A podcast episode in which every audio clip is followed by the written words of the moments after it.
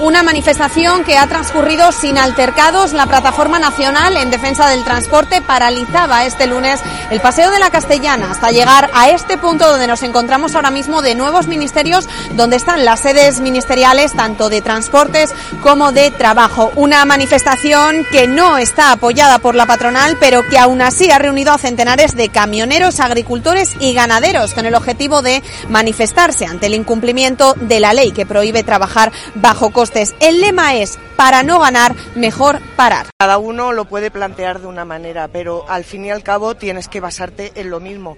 No podemos tirar, no podemos tirar. Hay una subida de impuestos muy grande, hay una subida de gasóleo muy grande. Entonces, no somos rentables y si no somos rentables no será rentable ninguno de nuestros negocios.